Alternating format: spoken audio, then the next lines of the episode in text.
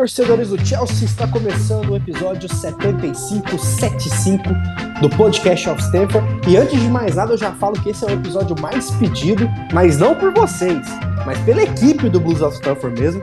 Tá todo mundo aqui querendo desabafar depois desse jogo aí contra o Leeds. Muita coisa que a gente está identificando como erro que tem que ser melhorado. Então vai ser um episódio aí com bastante crítica para quem diz que a gente só vê o lado positivo. Hoje pode ter certeza que a gente vai ver o lado negativo de muita coisa. Mas antes de mais nada, vocês já sabem, né? Arroba of Stanford aí, principalmente no Twitter e no Instagram.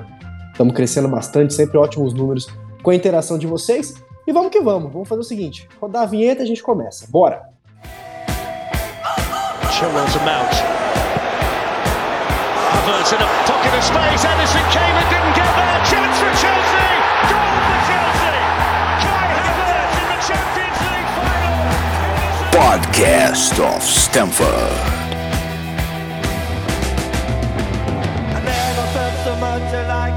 I think I'm a special one.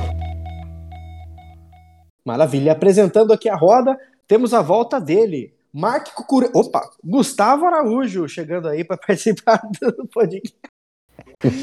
salve, salve, beleza? Chegando bem já, fala JP, fala Rapaz, tudo em ordem, depois de, de, tomar um baile do Leeds, um jogo bem estranho. Falar aí um pouco sobre o que aconteceu e, e tentar, tentar explicar um dos piores jogos que a gente teve aí nos últimos tempos do Chelsea. Maravilha, o Alan tá com a gente novamente aí direto de Portugal. Salve, salve, Alan. Tudo bem, cara? Salve, salve, JP. Gustavo, meu amigo Gladson, já já vai ser apresentado aí também. Obrigado a todo mundo que segue com a gente aí nessa temporada 22-23. Tem bastante coisa para comentar, não só do jogo, mas de aspectos né, do, do, início da temporada que a gente já vem reparando, problemas no elenco. Tem muita coisa para a gente comentar nesse episódio de hoje. Maravilha. Gladson, como bem disse o Alan. Glad, mais uma aí pra gente. Tudo bem, cara? Tudo, né? Não da forma que, que era para estar 100%, mas tudo bem. Um beijão aí pro âncora, um beijão para Gustavo Cucurredia, também conhecido como ADM, meu, meu, meu barista portuga também, predileto, diga-se de passagem, Alan, do outro lado do continente. Essas horas, né? Como diria o outro. Quero começar lembrando que Peter Osgood, certa vez, disse que derrota por derrota ele até aceitava, mas derrota sem ânimo, aí o pega. E é isso que eu vou começar. Eu vou, cara, eu vou começar logo com isso. E Gled, vai ser para você então, já que você levantou a bola.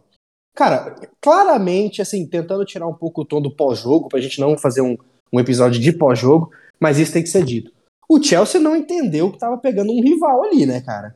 É, o Leeds, para quem não sabe, tem uma rivalidade antiga com o Chelsea, né? É, claro que não é daquelas das maiores da Inglaterra, mas, assim, é uma rivalidade e o Chelsea parecia que estava jogando contra o Burnley num amistoso, com todo respeito aí ao ex-time de Sandais ali. Mas, cara, é, o Chelsea não reconheceu o jogo e até porque correu, acho que 13 ou 14 quilômetros a menos, né? Ô, Gled, o Chelsea jogou mal e não correu, né, cara? Cara, pois é. é rivalidade essa é muito bem citada por você. Eu diria que é daquelas sim, tem essa palavra meio, é porque tem e mostrar que é esse. Uh, início de temporada de um time, dois times né, reformam, mas claramente um líder mais fragilizado e tática tecnicamente do que do que um Chelsea. Uh, não vejo com grandes a partida do Leeds, acho que foi uma partida mais dentro das falhas. Chelsea, claro que isso é, é mérito deles também saber aproveitar, é isso no JP, é essa animosidade dentro de campo, cara, que foi demonstrado com o passar dos minutos.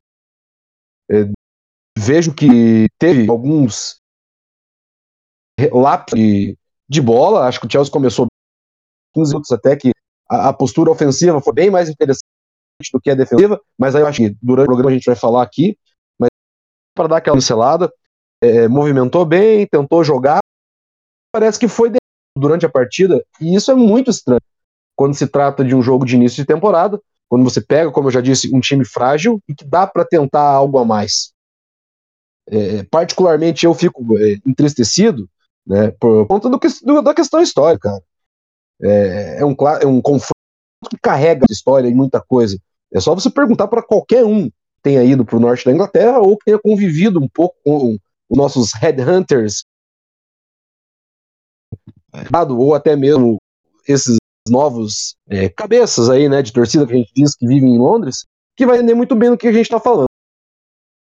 Uma partida fora de casa não perder para um Leeds, que historicamente a gente acertou e que gosta pelas brigas do passado, fica muito pior. Tem que ligar o alerta sim, a gente já vem avisando isso é, dentro das questões técnicas, mas tem que ligar o alerta mais ainda aos meus olhos da questão de comprometimento de elenco com história. É, não pode, como você bem frisou, jogar uma partida desse tamanho como um jogo qualquer. É isso aí, Gled. Não vai precisar cortar, mas só um parênteses aqui. Você deu umas travadinhas, velho. Como se você tivesse, tipo, no celular, em ponto de ônibus, assim, dando umas travadas na conexão. É, enquanto os demais falam, tenta dar uma, um revamp aí. Aí, ó, é, agora, agora, falhou, agora falhou pesado agora. Eita porra, mano, eu tô no full power aqui. Tenta, tenta dar um, um F5 aí enquanto eu passo pros demais aqui. Vou dar um F5 aqui. Bom, seguimos. Não, e o Gled falou bem, né, Gustavo? Assim, a gente viu uma falta de intensidade absurda, a gente viu a falta que o Kanté e o Kovacic fazem, e, e, e eu quero passar a bola para você, que eu acho que você vai concordar comigo, né? É, a aposta em Kanté e Kovacic ela é muito boa, contanto que eles fiquem saudáveis, e a gente já viu logo no começo que isso não é o caso.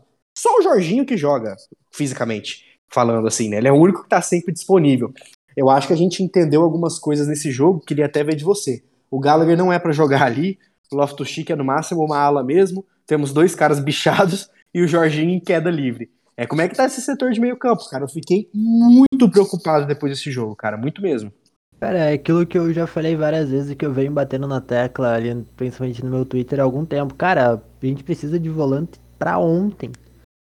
E é uma necessidade, eu acho que até maior do que zaga, até maior do que ataque, porque assim, Kovacic foi um dos nossos principais jogadores nos últimos anos o cara machuca sempre. Já começou a temporada machucado. O Kanté é um cara que há, uns 3 anos resolveu machucar pela primeira vez e não parou mais. Então é um cara que também você não, não tem como confiar. Saudável ele é um monstro, saudável ele segue sendo um dos melhores do mundo, só que ele fica saudável um a cada quatro jogos. E o cara que não machuca é o cara que mais. Não vou dizer entrega, mas é o que menos agrega, que é o Jorginho que já não joga mais a bola que jogava no passado, que desde janeiro, desde a metade da temporada passada, tá bem abaixo, bem abaixo daquele Jorginho que foi campeão europeu. E hoje é um cara que, assim, se sai do time, eu acho que a gente tem que comemorar, só que vai sair para entrar quem? Não tem ninguém. Aí eu vou repetir o que eu já falei algumas vezes sobre como o Chelsea lidou mal para repor e para substituir esses caras. A gente tá hoje em 2022 e a gente ainda não tem um substituto pro Kanté. Os caras imaginavam que o Kanté seria eterno, que o Kanté jogaria 10 anos sem precisar de um reserva. Sabe, a gente, eu vou sempre pegar como exemplo o Real Madrid, cara. O que o Real Madrid fez para substituir Casemiro, Kroos e Modric é sacanagem. É tanto que agora liberou o Casemiro sem fazer força nenhuma. Porque pode liberar, porque acabou de botar 100 conto no Chamini. É um cara que já chegou jogando muita bola e que você sabe que entrega. Chelsea hoje você não tem ninguém para repor nem Jorginho, nem Kanté, nem Kovacic. Como você falou, o Gallagher não é volante. Então fica bem complicado. Trouxe o MK, se eu falei certo. É, mas é um moleque que a gente não sabe o que, que vai ser. A gente não sabe o que esperar dele ainda e vai ganhar minutos aos poucos, eu acho. Então, falta, cara, falta. Acho que teria que ir no De Jong de olho fechado. A gente não sabe se ele vai querer sair, não sabe se o Chelsea vai querer pagar, se o Chelsea tem um plano B para ele, mas eu acho que tem que reforçar o meio-campo urgentemente, porque porque perdendo o Kanté e Kovacic da forma como a gente tá perdendo, não tem como. Não, e é verdade, né? Os rumores só falam de Declan Rice, que obviamente não vai vir agora, e o Frank De Jong, que sinceramente eu acho que já era. Ele realmente não quer sair. Ganhando 520k por semana também, se pau, nem eu ia querer. Mas é preocupante, preocupante. Eu não sei se o Chelsea vai ao mercado. O Tuchel falou pós-jogo, ele até falou o seguinte, né? Abrindo aspas. Acredite se quiser, né? Vocês podem até não acreditar em mim mas o meio-campo não é a principal preocupação. E, e, nisso eu discordo muito dele, muito mesmo. E, e tô mais com você nessa, Gustavo. Assim, antes de trazer o Fofaná, o Aubameyang, que, pô, quero para ontem, teria que ver essa posição, né? Mas vamos ver como vai ser. Preocupante demais. E Alan, eu acho que a gente falou, né, um pouquinho aí do, da intensidade. O Gled trouxe a intensidade do jogo. O Gustavo trouxe o meio-campo que tá, putz, é, em migalhas novamente, nem começou a temporada. Quero falar um pouquinho do ataque, cara, porque sinceramente, vamos lá. A gente tem o Broja que já tá na segunda lesão no ano, pré-temporada e agora. Ou seja, preocupante. Pulisic, Ziyech e Hudson-Odoi não querem estar ali no elenco. Werner foi vendido. O Havertz e o Mount eu tô aguardando eles voltarem de férias para criticar, porque eles ainda não se representaram, né? E a gente só tem o Sterling que eu acho que vem até fazendo boas partidas, mas jogando sozinho ali, difícil falar alguma coisa. Como que você vê esse setor, cara? Me conta, porque tá preocupante, hein? Ah, extremamente difícil, né? E, e, assim, não é nenhuma novidade, né? O ataque tendo problemas no, sob o comando do Tuchel. É, não, é, não é nada de novo, né? Não é nada que, a que nós não, não estejamos já habituados. É, o problema é que né, a gente já está chegando né, no segundo ano do, de trabalho do Tuchel e a gente não vê uma evolução nesse sentido. E para piorar agora, a gente está vendo né, ainda mais falhas defensivas, que era até então a, a solidez né, da, da equipe. Isso que é, acho que essa é a grande questão. Sobre as peças do ataque, é, é isso que você falou, né? O Broja, todo mundo diz que é, é o próximo, não sei, pode nomear aí o grande centroavante da, da moda. E até agora o que a gente viu dele foi muito pouco. Entrou no primeiro jogo e já está lesionado, já não estava à disposição né, no, nos dois últimos. É, Ziyech já está aparentemente a caminho do Ajax. O Ajax vai vender o Anthony talvez para o United e aí é menos um. É, eu acho, sinceramente, que o Ziyech, entre o Ziyech e o Pulisic, e o, o próprio Werner que já foi embora, mas o Ziyech era o que pode ser mais útil, mas por outro lado é o que depende mais de um esquema, né, que seja 100% do jeito dele para jogar, e isso é péssimo. O Pulisic e o Odoi, cara, eu acho que assim, para mim essa insistência com o Pulisic o tempo inteiro, eu já teria colocado o Odoi pelo menos nesse último jogo para ver se sai alguma coisa de diferente aí. O, o, o Odoi é, por mais que precise se provar ainda, eu acho que tem um pouco mais de qualidade, um pouco mais a oferecer do que o, do que o Pulisic. E, mas é, é o que a gente já falou também, né? Não, não é possível reformar um setor inteiro em uma única janela. Então o Werner está saindo agora, o Ziyech está saindo agora, contratações é, que o Chelsea pagou muita grana e a gente depositava muitas esperanças e é, deram algum retorno, né? Porque querendo ou não conquistamos a Champions League de 2021 com esses caras, mas não, não deram o retorno que a gente esperava, isso é certo. E é, é, é, ver agora, né, se, se consegue trazer o Alba, se o Alba, eu acho que o Alba melhora consideravelmente é, as nossas opções, faz uma sombra ali para o Havertz, né, como você falou que não, não voltou das férias ainda. E o, o que eu acho que está faltando, para ser sincero e para abrir um pouquinho mais o debate, e depois vocês complementam aí se vocês quiserem, é, é tá faltando o Tuchel olhar um pouco mais pro, pro elenco, né, e ver que talvez ele já esteja precisando adaptar o time dele taticamente e não apenas é, em termos né, de, de peças no, no esquema. Eu entendo né, a insistência com três zagueiros, mas é, é, talvez nesse momento nós precisemos agora, né, ok, já, o, o, esquema com três zagueiros funcionou até aqui. Talvez seja a hora de, de, de dar um, um passo atrás, voltar com uma linha de quatro. Nós temos o Risk que tem capacidade para ir e voltar o tempo todo, o Cucureide é a mesma coisa. Vamos expor um pouco mais o Thiago Silva? Talvez, sim, e, e, e o Jorginho, né, como querendo ou não, é o, é o homem é, que protege ali em frente à zaga, mas nós precisamos pensar em, em alternativas para potencializar os nossos homens de meio de ataque. É, o Ruben Loftus-Cheek, Conor Gallagher, por exemplo, que podem fazer essa função de 8 muito mais do que a função de, de, de, de, de, volante central, né, como eles têm, como eles têm jogado. E eu não sei, eu acho que talvez eu acho a gente precise mudar um pouquinho mais, né, não só de peças para a questão tática, o, a discussão. Não, e antes de passar para ver a opinião do pessoal sobre isso, né, é engraçado que você comentou do Pulisic, né, é, a insistência e tudo mais. E o que mais tem no Twitter é principalmente reporte dele insatisfeito com a falta de chances, com o pai dele curtindo um monte de tweet falando que o Tuchel destrói jogadores. Cara, quantas chances o Pulisic já teve com o Tuchel? 300, 500, 600? Assim, é um absurdo, cara. Eu entendo e concordo que o setor de ataque deve ser melhor trabalhado pelo Tuchel, mas assim, minar o treinador porque não tira o melhor proveito do Pulisic, para mim é uma coisa que me dói. O Pulisic tem chance todo santo jogo, ele nunca entrega. Então, assim, eu acho que ao mesmo tempo que a gente. Eu vou até passar pro Glad essa. Ao mesmo tempo que a gente tem que melhorar o desenho tático e, e o, o, o, desempenho no ataque, fato, é, precisa de reforço, né, Gled? Eu acho que com o que tem lá hoje é muito difícil, até porque os caras não querem estar ali, né? Pra, assim, na minha opinião, a linguagem corporal de Ziyech Pulisic entrega muito a falta de vontade que eles estão ali, né? Não precisa, como, claro, não só não precisa de reforço, mas como o Alan levanta uma bola, cara, que a gente precisa olhar com mais atenção. Se a gente for pensar que esse time é, tá deficitário no meio campo, a gente vai ter que pensar em reintegrar Barclay, Gilmore, é, pôr para jogar Chukwuemeka o quanto antes, fazer Kai Havertz voltar para a posição de origem é, dos tempos de Leverkusen, porque a gente está sofrendo demais com isso e a gente não está pensando em futuro, né? É, é, se a gente vê que das bases desse setor a gente tem três jogadores, né, dois acima de, de 30 anos e um chegando nos 30, e ambos, é, não vou dizer numa linha descendente, mas num, num, ritmo de entrega menor do que se espera e com muita contusão. É, a, a, certeza que a gente tem na temporada é que Kanté, Kovacic e, e, e Pulisic eles vão parar no DM. Né? Parece que eles estão fazendo, sei lá, um cursinho de enfermagem lá no, no Chelsea, para quando eles pararem de, de ser jogador de bola, eles, sei lá, cuidaram de uma clínica, fazerem alguma coisa. Porque, cara, é inacreditável o nível de contusões que esses caras têm ao longo das temporadas. É, é, é, estranho. Eu sei que é chato falar isso, mas a gente precisa pensar no futuro.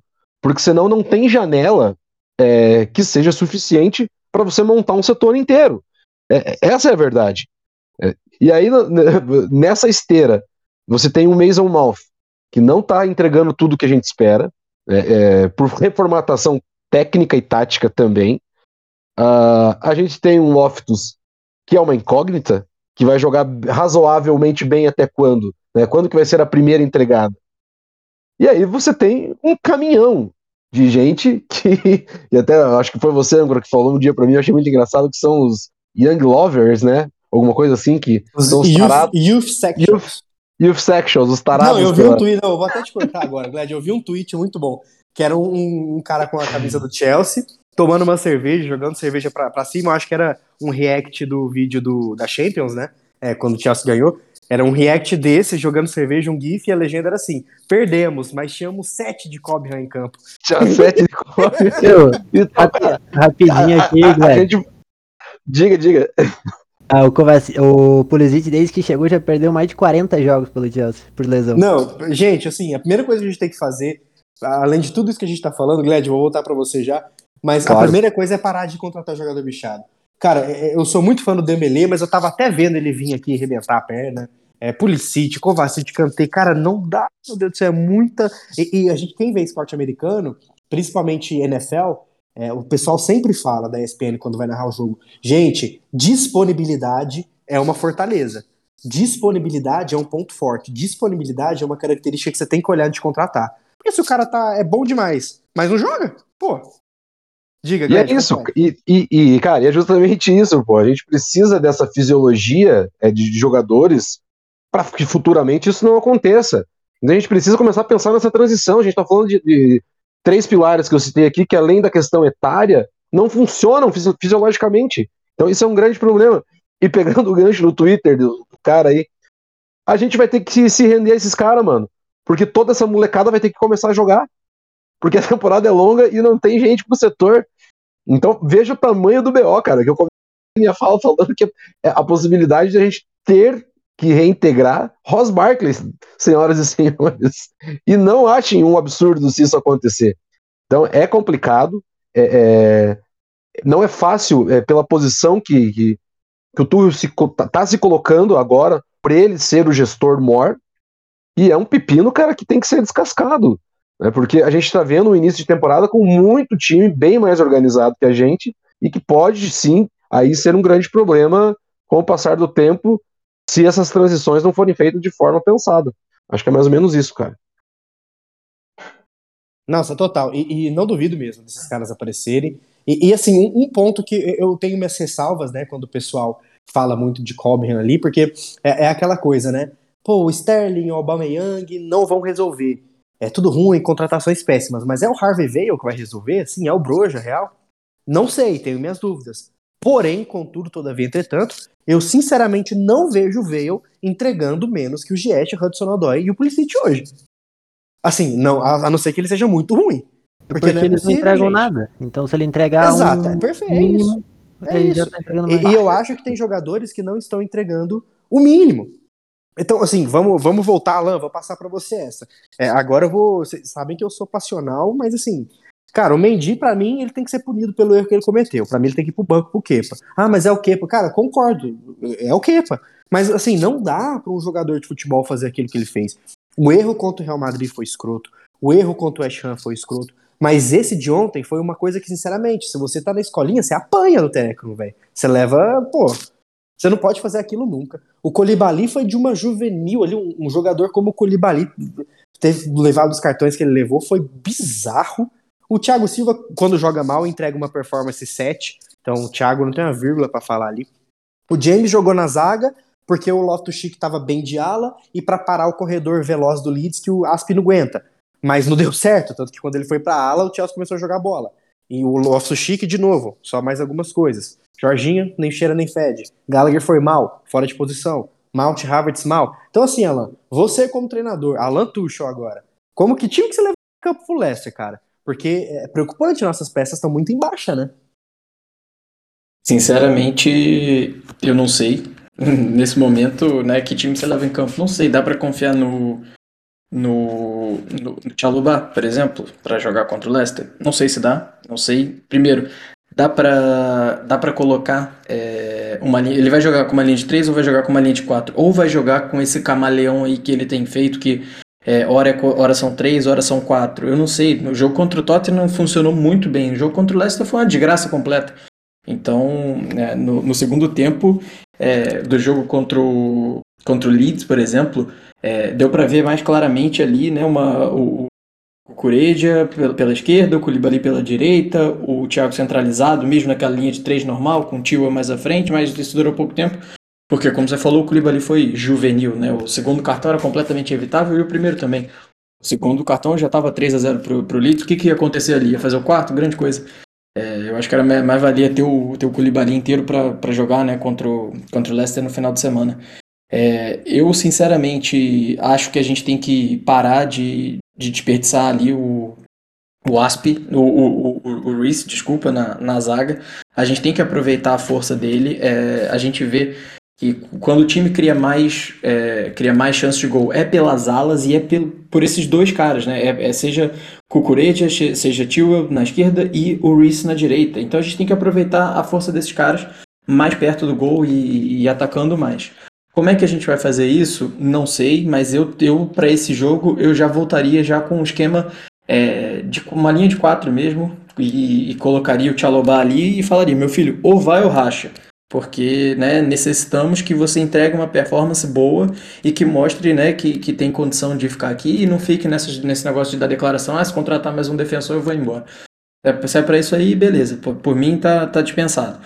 Tem que jogar com o Jorginho e, e para mim a questão né, de, de voltar com uma linha de quatro atrás é exatamente para ter três homens no meio campo é, e o Jorginho sendo esse primeiro homem ali para dar a saída, é, talvez ali junto com ter o, o Gallagher e o, e o Loftus-Cheek ali de, de número 8 à frente dele. Não sei se vai dar certo, mas é algo que, que eu tentaria fazer e lá na frente tentaria, né, de novo, é, alguma fluidez entre Havertz, Sterling e, e Mount, muito pela falta de opção nesse momento, ou tentaria alguma coisa diferente, talvez é, colocar o Sterling de falso 9, como ele já jogou algumas vezes, não sei se é o melhor dele, acho que ele, que ele, que ele vai melhor quando tem mais liberdade, e né, já que é para sacrificar alguém ali naquela posição, talvez barra, barrasse o Havertz e colocasse o Pulisic ali, que já jogou de falso 9 também, não dá grandes resultados, mas é, não sei, tô, tô, tô, pensando alto aqui, o Gustavo já torceu o nariz e eu falei, mas já me arrependi a hora que falei também. Mas é, é, é porque nesse momento é isso, é, o Chelsea é, é, é, isso, né? Quem, quem vai botar. o, o, melhor é sempre o que tá de fora. Esse é o problema. Lembra muito o quadro que a gente gravou né, no final da temporada passada. Sim. A mesma coisa se mantém. Mas aí só uma coisa, JP, que o Alan falou sobre o Reece jogar na ala. Basta você ir lá e botar os 80 pila que o, que o Leicester quer no Fofaná, que o Reese nunca mais joga de zagueiro. Porque o grande problema é Chelsea não, Exatamente isso. Tem que Chelsea fechar não- o cara, exato. o Chelsea não tem ninguém pra jogar por ali quando eu enfrento um adversário que tem, por exemplo, um cara como o Son. Tem um ponto. Porra, contra o Leeds, convenhamos que não é jogo pro Reese jogar de zagueiro. Pelo amor de Deus, contra o Leeds. Sabe? Não é. Então aí eu já acho que o Tuchel errou e errou feio. Beleza, manteve o que deu certo? Tá, Errou muito. O Reese não, não era pra jogar de zagueiro contra o Leeds. Contra o Tottenham, funcionou, assim como já funcionou contra o próprio Real Madrid com o Vinícius Júnior. Funcionou, porque o Reese vai bem, o Reese segura. Entende? Só que o grande Funcionou problema na é final da Champions, né, Gustavo? Bem, bem. E Deu um pouquinho errado na final da, da FA Cup contra o Leicester, por exemplo. Mas no balanço geral funciona. Porque o Reece é muito bom pra segurar um cara rápido. Ele é muito forte, ele é rápido. Então funciona. Só que o Chelsea não tem esse cara. As Pliqueta não aguenta, não aguenta com as próprias pernas mais. E o Chalobah, quando teve um, um desafio desse, por exemplo, pra marcar o Dias, tomou um baile. Entende? Isso não faz dele mais zagueiro, menos zagueiro. Talvez não seja ali que ele tem que jogar. Talvez sendo um reserva do Thiago Silva, por exemplo, jogando pelo meio. Alternativa. Então acho que o Chelsea fechando com o Fofana, o Reece nunca mais joga por ali. E aí é um alívio pra gente, porque aí a gente vai ter um dos melhores laterais do mundo jogando lateral. Não, e, e Gled, isso é, eu até comentei no Twitter depois, né? O, o que resolveria o Chelsea pra mim era 11 Rhys James no time. Eu acho que com isso aí a gente tava feito. Mas assim, a importância que o Gustavo trouxe aí pra contratação do Fofana eu acho incrível, porque é um jogador de lado direito, ele quer, ele nem tá jogando mais pelo Leicester, e, e nunca mais o Reece tem que jogar de zagueiro, e como o Gustavo falou, né? é, o Asp ele fica sendo um reserva de luxo. Mas, Gled, é o seguinte, assim, a gente falou um pouquinho da zaga, a gente falou um pouquinho do meio, do ataque, mas assim, cara, eu queria que você avaliasse, se eu vou, vou voltar a pergunta pros três. Vocês barrariam o Mendy depois daquilo lá? Não. Eu não barraria, cara. Bem, não. Eu acho que faz parte do. Eu acho que faz parte do jogo. Eu acho que é, é, é um lance de tentativa e erro. E o Mendy ele, teve bons momentos com os pés, se a gente for pensar, né? Acho que a, a bronca tá nisso, né? É o jogo com os pés. Vamos vamos fazer um parênteses bem grande. É, é, se isso é treinado, se isso é discutido, é, internamente ele pode fazer, claro que a responsabilidade dele pós um erro como esse. né? É re- reincidente no erro e deve ter carta branca. Para mim, obviamente, adoro o goleiro que sabe jogar com os pés, que faz lançamento, caramba, quatro, né? Todo o, o blá blá blá do tatiquês moderno. Mas, cara, se ele resolve dentro do, do arco ali, e a primeira função dele é defender e ele se faz muito bem, eu acho que o erro é detalhe. O- e, por favor, não me entendo errado. Saiu um gol dos caras no erro do, do, do Mendy. O detalhe que eu quero dizer é que dá para ser trabalhado isso daí. Nem sempre um, um- um erro individual ele pode ser tão massacrado a ponto de ser punido o jogador. Acho que a gente pode e deve ter um olhar um pouquinho mais claro é, no lance, é, como foi, em qual circunstância, dava para não ter feito aquilo, é, tinha opção de passe, é, não tinha, enfim. Eu acho que tem atenuante, é, é, mesmo ali, não é só para fazer defensoria, mas para tentar entender por que, que o erro aconteceu, ao invés de simplesmente a gente chegar e falar assim: não, o Mendy não pode mais ser o titular porque ele tá errando muito com os pés. Tá. É, errando muito com os pés é um ponto. Como que se resolve isso? É- é isso que a gente tem que olhar. Eu, sinceramente, não lembro na jogada se tinha opção de passe, é, se foi um passe de média, média distância. Creio, imagino que sim, que tenha sido de média distância, porque o Aronson até chega meio rápido nele. Mas, cara, faz parte do, faz parte do jogo. Um jogo de, de, de alta intensidade, ele é, ele é muito ligado nessa questão da atenção. E num jogo que todo mundo estava desatento e que de forma des- descarada, até para alguns jogadores ali não queriam jogar, punir o Mendy seria um baita de um problema, porque daria, teria que punir os 11 que começaram jogando. Sim, eu acho que o Mendy errou. É, é fato, ele poderia simplesmente dar um bico pra lateral e resolver, resolver esse problema. A questão é, eu cheguei a twittar isso na hora do jogo. Eu falei, pra mim, aquele primeiro tempo do Havertz do Jorginho, ele é muito mais problemático do que a falha do Mendy, porque a falha do Mendy semana que vem não vai acontecer de novo. É Total. algo fácil de resolver. Agora, a insuficiência do Jorginho como primeiro volante, o Havertz sem conseguir segurar uma bola no ataque, pra mim é muito mais problemático. Porque isso é algo que se não for treinado, trabalhado, até mesmo trazer jogadores que substituem esses caras, os erros vão permanecer semana que vem, na próxima, na próxima, na próxima. Agora, uma falha do Mendy de tomada de decisão é um negócio que ele pode resolver amanhã. Dentro do próprio jogo ele resolveu, na verdade. Ele recebeu outras várias bolas recuadas e ele soube o que fazer. Ele tomou uma melhor decisão. Só que, obviamente, foi um erro que, digamos que praticamente definiu o jogo, porque até o Arthur, nosso ex-Blues of Stanford, ele até tweetou sobre isso. Ele falou: um erro desse você acaba com a confiança do time inteiro, e, e realmente acontece isso. É, então, eu é acho um, que esse é erro, um erro foi, foi ah, o que a gente até falou, né? As, as, atua as atuações individuais, o coletivo, as escolhas do Tuchel, foi tudo péssimo. Mas o capital para mim foi esse lance. Isso aí destrói tudo. Você fala, a gente tá mal, mas a gente reagrupa no intervalo e bora. Você toma um gol desse, cara. É igual é, o Mendy contra o Real Madrid, né? A gente ainda mais começou o segundo tempo, não, vamos ganhar, cara. E... Ainda, ainda mais um time como o Chelsea, que passa um mosquito na frente e os caras perdem a concentração. Não é, é complicado. Isso... É óbvio que isso, que isso afeta. Isso aí, Alan, é até um ponto importante, né? O Chelsea ele é capaz de, de do céu ao inferno mentalmente, né?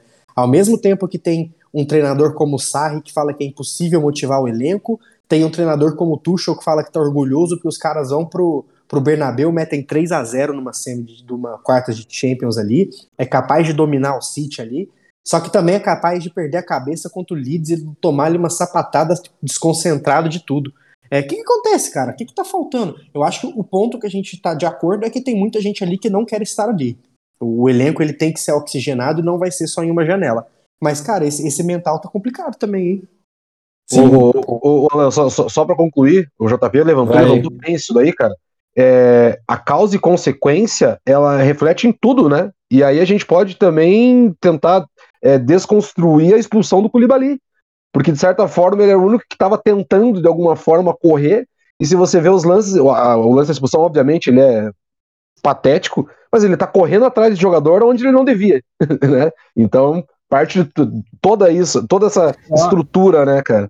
Também uma questão sobre o Koulibaly que eu até perdoo. A atitude dele hum. da segunda amarela foi burra. Simples. Sim. Eu até entendo, a do é um primeiro também, que... a do primeiro também, que ele segue puxando Exato. o pescoço, camisa e que aí a gente tem que entender que o cara no primeiro jogo dele, com 15 do segundo tempo, tava morto. E a Premier League é muito diferente da Série A. Então ele ainda tá nesse processo de se adaptar à, à liga. É, é, outro, é outro jogo. Nem falando de ser melhor ou pior, mas realmente de intensidade. Um cara como o Koulibaly, daquele tamanho, com 15 minutos do segundo tempo, tá morto. Entende? É porque a liga é diferente. É porque a liga é muito mais intensa. Então, até ele pegar o timing do, do jogo da Premier League, vai demorar um tempo. A atitude dele no segundo amarelo foi burra. Foi muito burra. Mas a gente ainda consegue entender porque é um cara que ainda precisa de um tempo para pegar a velocidade desse jogo.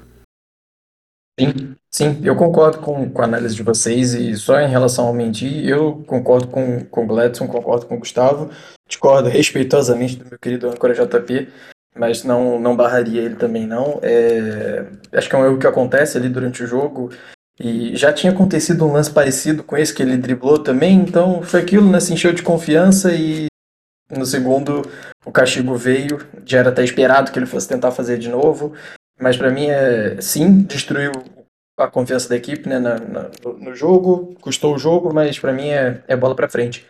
Em relação ao mental da equipe, isso é realmente uma questão que a gente precisa pensar.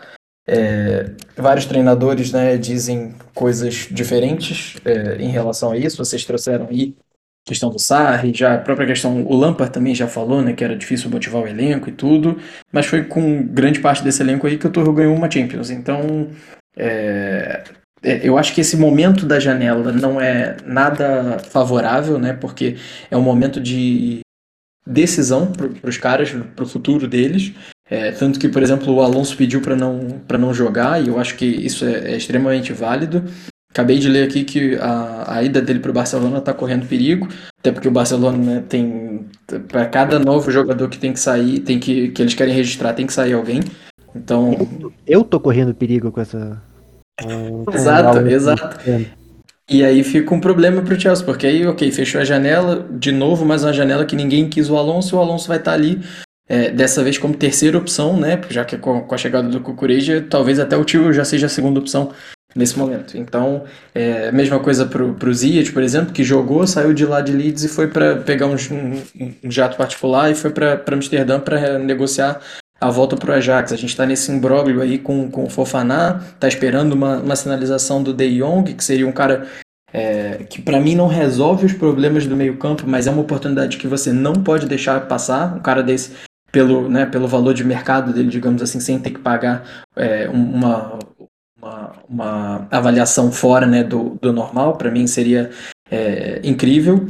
Mas é, é um momento em que é extremamente delicado você jogar e você treinar uma equipe, você botar os caras pro jogo, com o jogador pedindo para sair, jogador querendo que não sabe se fica, não sabe se sai, é, o, pai de jogador né, que, que curte tweet é, xingando o técnico, e a gente fica nessa aí, pô, pra, pra onde que a gente vai, né? Pra onde que esse, que esse barco tá indo?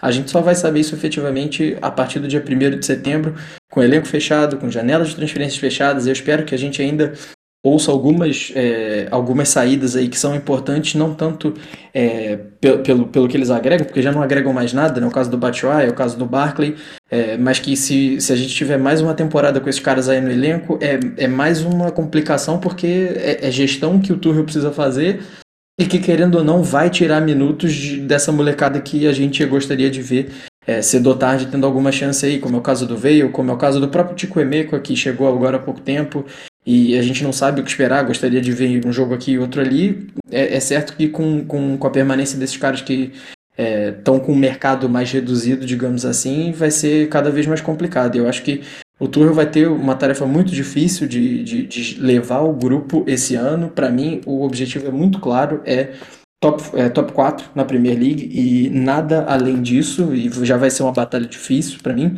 Mas vamos ver aí o que que. É, eu confio muito no Tuchel e confio muito né, na, nas decisões que, que ele tem tomado em relação à gestão de elenco, em relação a, a jogadores. Acho que ele erra é, aqui e ali e a gente não tem problema nenhum em apontar né, quando essas coisas acontecem, mas é um cara que, se, se é alguém que eu tenho que confiar, eu vou confiar nele, não, não sei, em jogador X ou Y.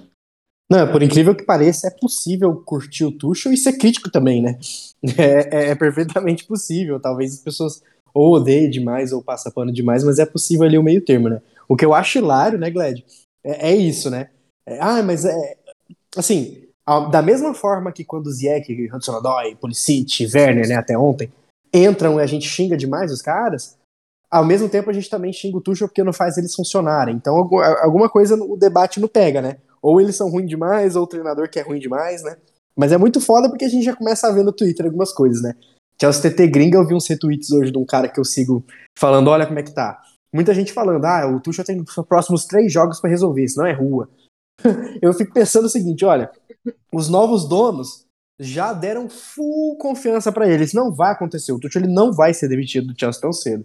Segundo ponto, apenas cogitar a palavra demissão e Tuchel na mesma frase, para mim, beira a insanidade. Dá vontade até de rir. E terceiro, a gente entende que nem o Alan falou, não é agora que o elenco que a gente quer construir vai se consolidar. E Gled, a referência para todo mundo é muito principalmente o Klopp, né? Mas assim, vocês lembram o tanto de tempo que o Klopp demorou para ganhar o título, gente? E mesmo assim, o Klopp, com um baita trabalho, montou o time dele junto com o Edwards, que é o diretor de futebol que o Tuchel que o Bowley queria trazer, mas aparentemente não vai rolar. Demorou. E mesmo assim, ele só conquistou uma Champions e uma Premier. A Champions já foi, a gente tá atrás da Premier. Então, assim, o, o Glad queria ser um panorama sobre Tuchel ali como treinador, né? Não vou nem perguntar se você acha que ele vai ser demitido ou não, porque aqui a gente, né, a gente tenta ser o mais sério possível. Mas eu queria ser o panorama aí de pontos a melhorar aí dele. Cara, eu, porra, você, a idade tá te fazendo bem, JP. Você faz umas relações muito da hora. É, o, o, todo mundo tem o parâmetro do Klopp, né, cara? Todo mundo se inspira, né? Por exemplo, assim, na minha profissão, né? Não sei se a grande maioria sabe, eu sou cozinheiro, né? É, sei lá, eu me espelho no Francis Malman, que é um grande, um grande cozinheiro, chefe de cozinha argentino, conhecido no mundo inteiro mas eu querer fazer a mesma coisa que ele é mais ou menos como me darem um hambúrguer da Sadia e para ele colocarem um quilo de carne moída do melhor boi do mundo para competir numa competição de sanduíche, saca? Então fica, fica meio difícil, né? É, acho que a galera é meio emocionada com esses parâmetros, assim. Tô dizendo nós aqui, mas uma pequena parcela do, do, do, do fã de futebol inglês, não só do Chelsea, né? A galera é muito iludida. A galera dá uma abrasileirada fudida, cara, nas paradas. E esse lance de, é, de, de ir do céu ao inferno A gente está acostumado, a gente sabe disso.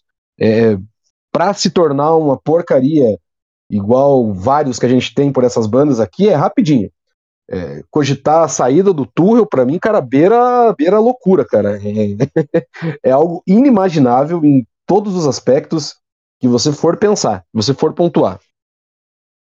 Claro que todo treinador de, de alto índice, né, uma palavra, uma frase, né, uma construção de frase bem usada ultimamente, e até acredito que com certa assertividade, né, porque realmente é isso que eles têm que desempenhar, que é alto índice de entrega, não é uma missão das mais difíceis, das mais fáceis, muito pelo contrário, é uma das mais difíceis, porque a cobrança, ela, ela sempre vai estar em primeiro plano.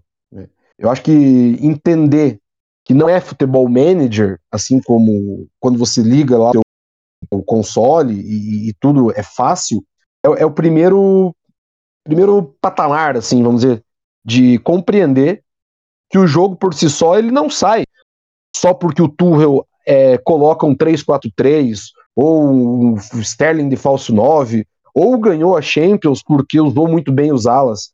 Gente, não é assim que funciona. É, o principal papel de um cara é, no lugar de todos esses treinadores hoje de alto índice performance, Klopp, Guardiola, enfim, escolha quem você quiser, Graham Potter, todo mundo, independente do tamanho do time, é gestionar pessoas. É, é muito complicado você entender qual é o processo de formatação de um time se você não entende o processo do, do teu material humano. O que o Klopp vem fazendo e desenvolvendo desde que ele chegou no Chelsea, é apagar incêndio. Se nós pegarmos é, e excluirmos, assim, dentro do mundo ilusório, que a Champions League, a, a, a campanha, ela não existiu e que nós não fomos campeões, você vai ver que o Chelsea é um caldeirão de problema, onde o cara chegou e basicamente a função dele foi ser um gerente de pessoas é, para introduzir calma dentro de todas as crises que ocorreram desde quando ele assumiu. E não vamos esquecer disso. Ele assume pressionado, tendo que mostrar resultado. Porque não acredito em vocês que hoje Thomas Tuchel teria facilidade no trabalho dele se ele tivesse, é, sei lá, arrancado com derrotas e empates, tivesse mantido o time, em teoria, na mesma posição quando o Lampard é, foi desligado do clube, ou que tivesse pelo menos, é, como eu já disse, não tivesse ganho uma Champions League. Vocês tenham certeza que o, o, o, cenário não seria esse e que as cobranças seriam muito maiores. O Tuchel, técnica e taticamente, seria, é, dentro da minha ótica, seria muito leviano de minha parte dizer o que ele precisa melhorar, porque eu não sei como que é o contexto hoje da ideia Tuchel para esse elenco. É, você fala e fala muito bem, João, aqui, né? Várias vezes você fala isso para os nossos ouvintes. Gente, esse elenco não é do Tuchel. É, ele está trabalhando com a massa gorda que ele chegou e pegou. Ele está fazendo o, a entrega com os ingredientes que estavam lá na casa quando ele chegou. Acho que cobrar alguma coisa agora, numa jornada começando, é, num elenco totalmente é, é aquém do que é um Chelsea para entregar em alto índice, é, é, é, complicado, cara. Eu, eu, eu sou, você sabe que eu, eu sou muito sincero, então, e, e, tem coisas que eu gosto de dizer, cara, eu não tenho resposta. E essa é uma delas. Eu não sei aonde o Tuchel pode melhorar, mas eu sei o que o Tuchel faz muito bem. E eu acho que todo mundo deveria ter esse olhar, que o Tuchel, ele é um puta de um gestor. E esse cara tem que permanecer muito tempo no Chelsea, e aí sim, quando ele tiver a casa acalmada, é, a diretoria sabendo trabalhar com futebol e ele conseguir quem ele quer para ele treinar, não precisa ser 10 peças, pode ser 3 e 4 peças, e ele montar a espinha dorsal dele com essas boas promessas que a gente tem, com os caras consolidados que querem jogar bola e começar a descartar quem não quer estar tá mais no Chelsea, aí a gente vai começar a ver o resultado que Klopp, que Guardiola e que tantos outros tiveram. Uma coisa que talvez a gente não tenha visto é que a Liverpool TT e a Manchester City TT não são tão chata quanto a gente. Mas aí é outro assunto. e Gustavo, é, é, é engraçado, né? Porque é, a gente estava bem, bem falando de treinador, né? E, e, eu sinto que os novos donos eles entenderam isso, né? De descartar, entre aspas, os jogadores que não querem estar ali, né? Como foi, começou a fazer uma limpa grande Eu acho que por eles fazia mil limpas. Só que a gente tava falando, né? Tava eu e você falando no grupo esses dias. A gente quer todo mundo fora, mas tem que chegar a proposta. E não vai chegar a proposta porque, um, os caras são uns bagre. Dois, todo mundo sabe que o Chelsea quer desfazer, então o precinho ali vai ser muito baixo. É, eu acho que eles entendem, muito jogador vai sair em fim de contrato mesmo. É, o Bully vai aceitar que vai perder dinheiro ali, até porque não é dele. Mas, de novo, o elenco não é dele. Por isso eu acho muito hilário quando a gente não separa a crítica do Tuchel treinador com o Tuchel gestor. O Tuchel treinador tem sim algumas críticas, principalmente ao ataque. Mas o Tuchel gestor, gente, ninguém é dele ali. Ninguém é um jogador dele. Nem o Lukaku foi dele. Já foi dito que era o Haaland, o Leva e depois ele e a Marina e o Abra que forçaram pro Lukaku. E é óbvio que o Tuchel não vai dizer não pro Lukaku, que era o rei da Itália até então. Então, assim, o primeiro reforço dele, os reforços dele são Cucurella, Koulibaly e Sterling, que eu tô muito satisfeito com os três, né? É, então, assim, Gustavo, isso aí é uma coisa que a gente tem que ficar muito atento, né? Cara, eu concordo com vocês. Acho também que tem que melhorar em algumas coisas. Acho que, que mesmo tendo um elenco que não é dele, dá para fazer mais do que tá fazendo. Mas em relação a gerir grupo, eu acho que ele vai bem. Acho que ele vai. A gente não pode esquecer que isso é fundamental, como o Gladys falou. Renato Portaluppi foi campeão da América gerindo pessoas. Que de bola mesmo, de, de para treinar time era, era complicado. Então, eu acho que é válido confiar no processo. Eu acho que o Tuchel, não sei dizer se ele é o cara ideal, se ele é o cara perfeito para isso, não sei. Mas eu acho que pelo menos os indícios de que de que o Bowley acredita nele, confia nele para ter essa essa sequência que o Klopp teve, que o Guardiola teve. Uh, o fato para mim é que dá para jogar mais, cara. Dá para dá para fazer melhor. Obviamente tem jogadores insatisfeitos aí que que é difícil você, você trabalhar, você tem que usar esses caras. Tem que usar você talvez não tenha, mas o Tuchel continua usando. Então, mas eu acho que é isso. Eu acho que a, a questão é, dá para melhorar, como sempre dá, ele não é o melhor treinador do mundo. Eu acho que não, não tá aí, talvez, entre os cinco principais treinadores do mundo hoje. Mas ele é muito bom, cara. Ele foi campeão europeu no primeiro ano, pegando uma bomba do Lampard, sem poder contratar ninguém, ele levou esse time campeão europeu. Então fraco ele não é. Ah, mas o Di Matteo também foi. Porra, mas vai pegar os dois currículos e a gente vai ver a diferença do Di Matteo pro Tucho. E o Di Matteo ganhou a Champions gerindo pessoas também. É, um cara e é outro que, contexto, e, né? Isso, e é, é outro, outro contexto, isso né? É muito, esse, isso que você falou é fundamental. O Di Matteo nunca foi treinador na vida dele. Ele tentou ser no West Bromwich, foi demitido em dois dias. Ele geriu pessoas ah. e o Chelsea tinha os senadores ali outro contexto, outro rolê. Todo mundo ama o Di Matteo com razão. Mas, pô, usar esse argumento aí que eu já vi também pela timeline é muito, muita má fé. Exato. É que satisfatório e incontestável nunca vai ser, né? Basta perder uma partida que vai, vai, vai pipocar erro assim.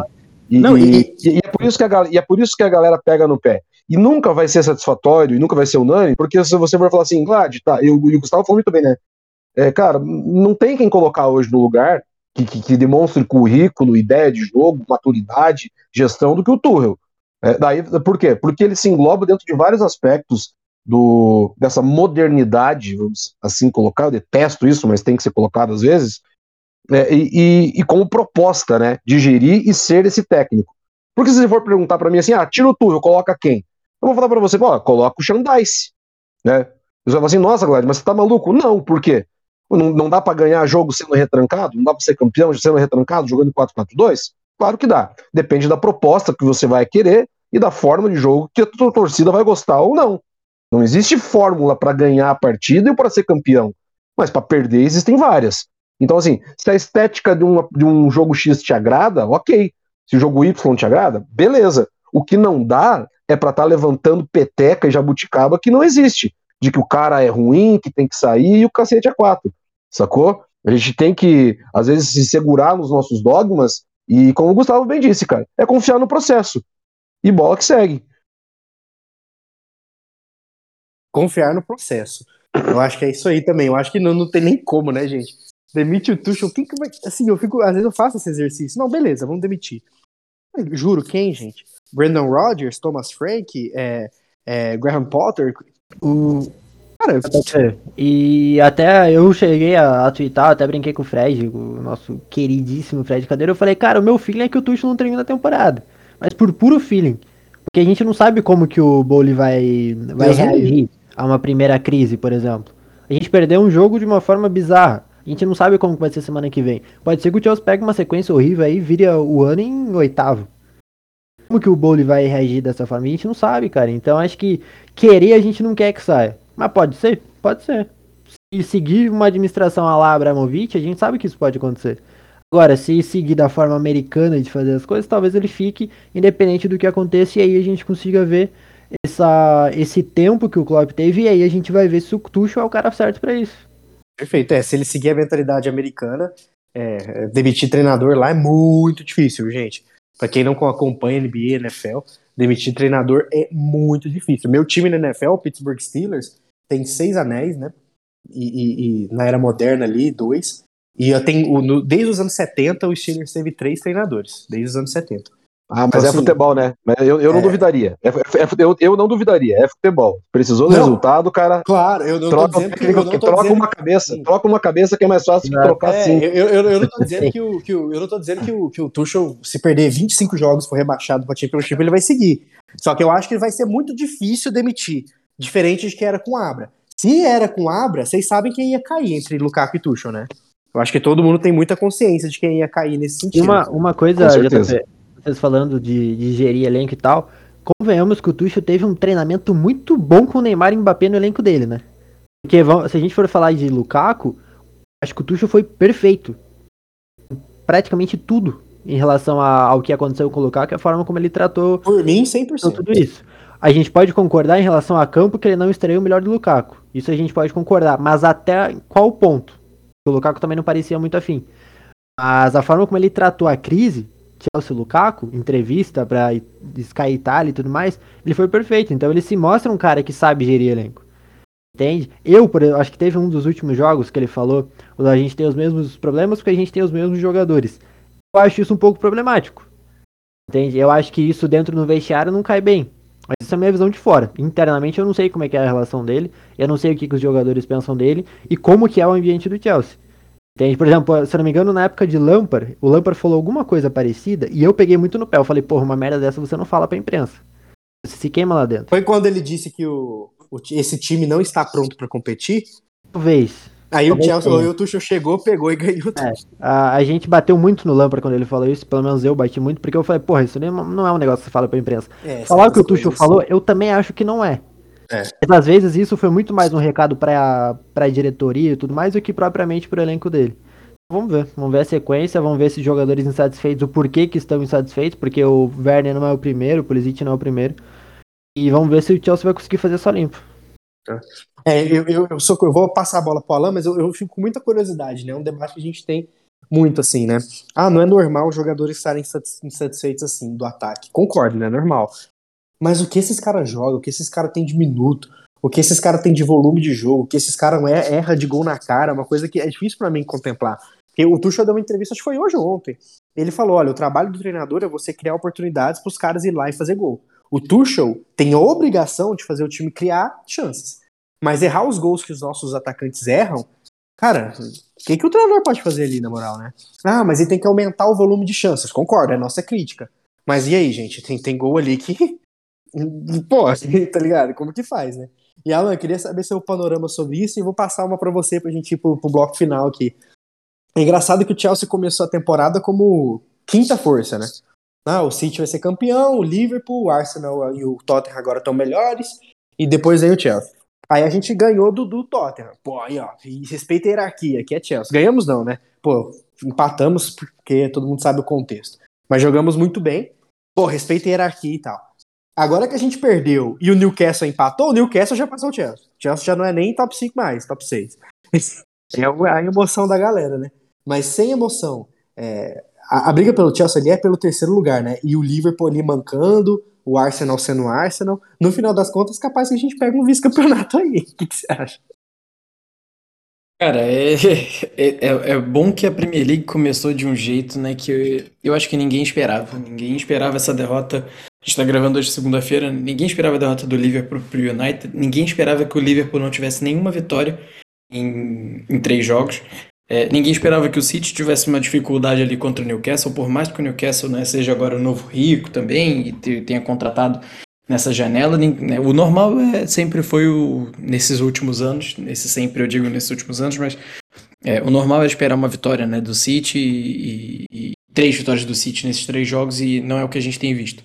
Por outro lado, a gente já viu três vitórias do Arsenal, né, que não tem é, começado desse jeito. Chelsea começou oscilando, como todos os outros, e empatou um clássico ali, né, que nós sabemos como, como aconteceu, uma derrota para o Leeds que é, dói do jeito que foi, mas é, é, é, um jogo que é difícil fora de casa e tudo, então eu acho que é um resultado que pode acontecer. Mas é, sobre essa Premier League, eu acho que é muito difícil a gente prever qualquer coisa agora, né? Eu sei que o João já, já tweetou algumas vezes, esqueçam, o City é o campeão e o normal é, é, é que isso aconteça efetivamente, é o melhor clube, é o clube que né, tá, tá fazendo a renovação agora, né, vendendo algumas peças para rivais, é o caso do, do Sterling, né, que veio pra gente agora, é o caso do Gabriel Jesus, que tá no Arsenal, e os dois começaram bem a temporada e, né, e, e tá vendendo, tá se dando esse luxo simplesmente porque contratou o, o atacante mais desejado, né, do, do mundo, Erling Haaland, que até agora, né, já fez um gol ali, mas ainda não, ainda não deslanchou. A gente espera que, que demore a deslanchar, diga-se de passagem, porque é aquele tipo de contratação que é difícil de dar errado. Mas sobre qualquer prognóstico né, que, que a gente venha fazer para a temporada, é difícil. É, o Tuchel vai ter que encontrar ali, né, como eu já, já mencionei mais cedo e vocês falaram bem também, é, o que, que ele vai fazer em termos táticos e isso só vai poder ser resolvido quando ele tiver o elenco definido.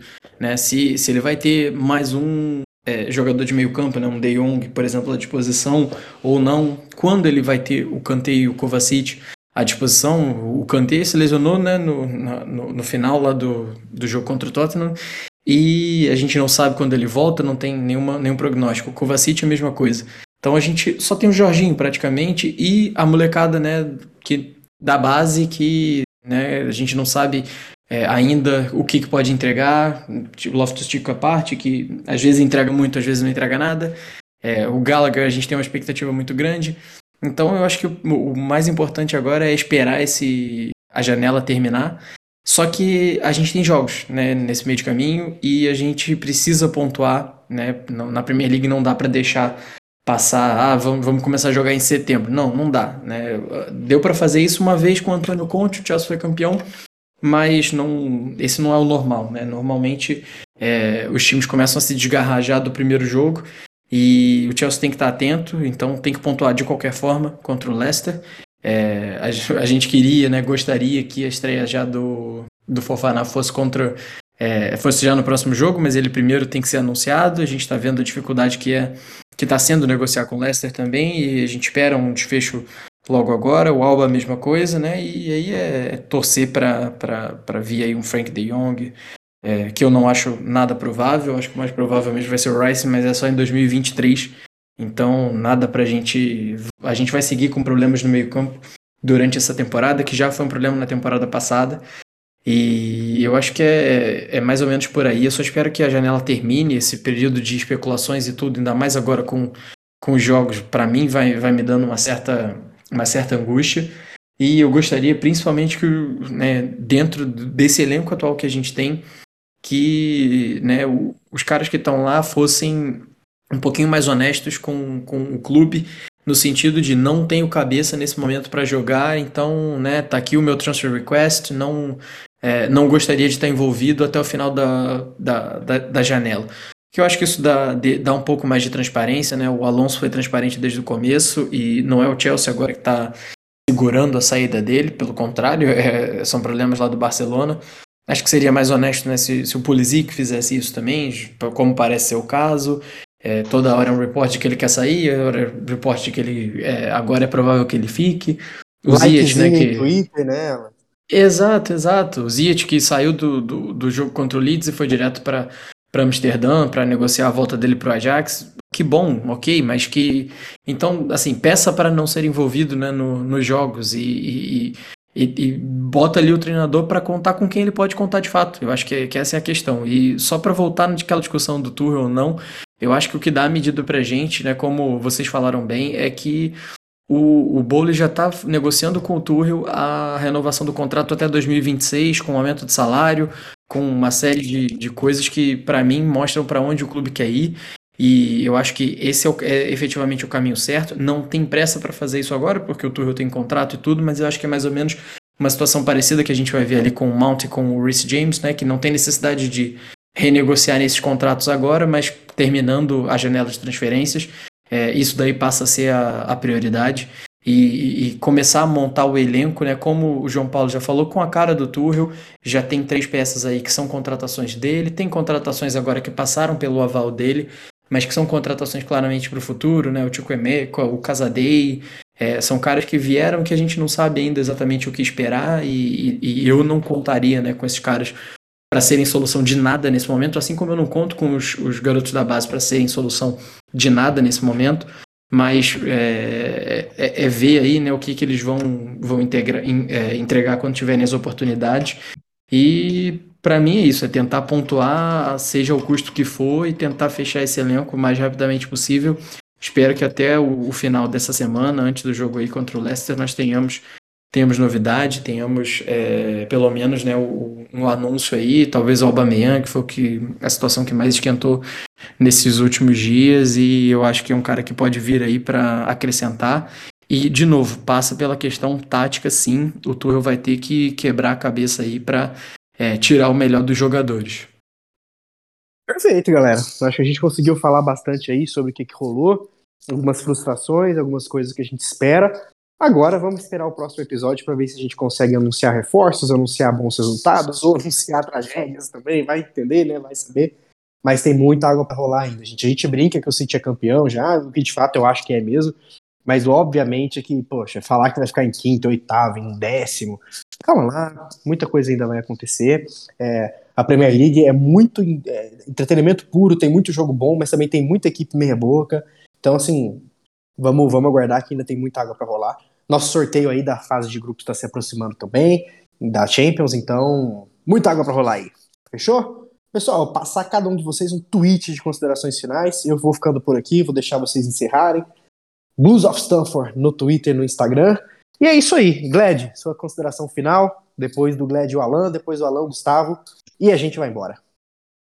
Nobre âncora, muito obrigado mais uma vez. Um beijo, um abraço no seu coração maravilhoso. Um beijo ao companheiro Mordecai Gustavo, também conhecido como ADM. E, como já falei, meu barista predileto, né? Alanzinho dos Santos, lá da longínqua Portugal. Uh, aquele mais especial abraço também aos amigos e amigas que ficam até aqui com a gente. Valeu mais uma vez. Perdoem alguma gafe, alguma falha. A gente gosta de falar de Chelsea e às vezes a emoção transpassa o coração. É a consideração final. Acho que nem não precisa, o pessoal matou a pau aí no, no diálogo pós-jogo e tudo que aconteceu e que pode acontecer. É só aquela dica, né? É, tá, tá virando rotineira já, né, âncora? É, lembrar o pessoal, né, que a gente grava hoje, dia 22 de agosto, na mesma data onde é comemorado o folclore brasileiro, minha gente. Expressão cultural popular brasileira. É, ponto seminal, importantíssimo na construção é, mais do que cultural, identitária de um povo. E como a gente precisa de identidade, né? Como o brasileiro sofreu e sofre ainda, e como a nossa cultura é atacada. Falar de futebol também é cultura, lembrar datas também é cultura. Então vamos focar um pouquinho mais no que é nosso. Vamos falar de folclore, vamos falar de histórias bonitas, é, vamos falar de gastronomia, vamos falar de expressão cultural, de festa, de tudo que contempla esse paisão bonito nosso, que tem muita coisa, tem muita história legal para ser contada, e com certeza o folclore é uma delas. Quando a gente é criança, né? A gente tem muito contato com histórias, lendas, né? o Saci, o Curupira, o Boitatá, e a gente, quando conhece, quando escuta pela primeira vez, fica fascinado. É, Para mim é difícil perceber que conforme a gente vai ficando adulto, a gente vai perdendo essa magia. Não deveria ser assim. Então vamos voltar a ser felizes, vamos voltar a consumir o que é nosso. Halloween é meio brega, né? Diz nada com a gente. Vamos falar de folclore. E é isso, irmão. Obrigado mais uma vez e um abração para todo mundo. Gladson, cultura e acho que qualquer coisa que eu venha falar depois disso não, não irá enriquecer muito. é, o debate, mas eu faço minhas as suas palavras. Eu acho que sim, enaltecer a nossa cultura é sempre bom. E obrigado, Gustavo, JP, Gladson, de novo estar aqui com vocês. É sempre, sempre um prazer discutindo Chelsea. É, lembrar que amanhã e depois, né, são, desculpa, terça e quarta dessa semana, são os confrontos finais né, da pré-Champions League e é, lembrar que o Benfica é o Bulls of Stanford na, na, na pré-Champions League. Então amanhã estou lá no Estádio da Luz para acompanhar a classificação, espero eu. Tá 2 a 0 na partida de ida, né? Em, foi disputada lá em, na Polônia, por conta de toda a situação que vive o Dinamo. E o Benfica consolidando né, a classificação. São três chances de Alanzinho estar no estádio é, no jogo do Chelsea aqui em Portugal. Então, por favor, torçam por mim, torçam pelo Benfica. E é isso daí. Valeu, galera, e até o próximo episódio. Valeu, grisada. Valeu por mais um, um episódio aí. Logo, logo estamos batendo centésimo, hein? Pelo amor de Deus, não desistam da gente antes disso. E no geral a gente precisa contratar. Ontem, só isso. A gente precisa contratar, senão a temporada vai ser muito pior do que a gente falou aqui hoje. E com isso, toque me voe. Um abraço para vocês. Partiu!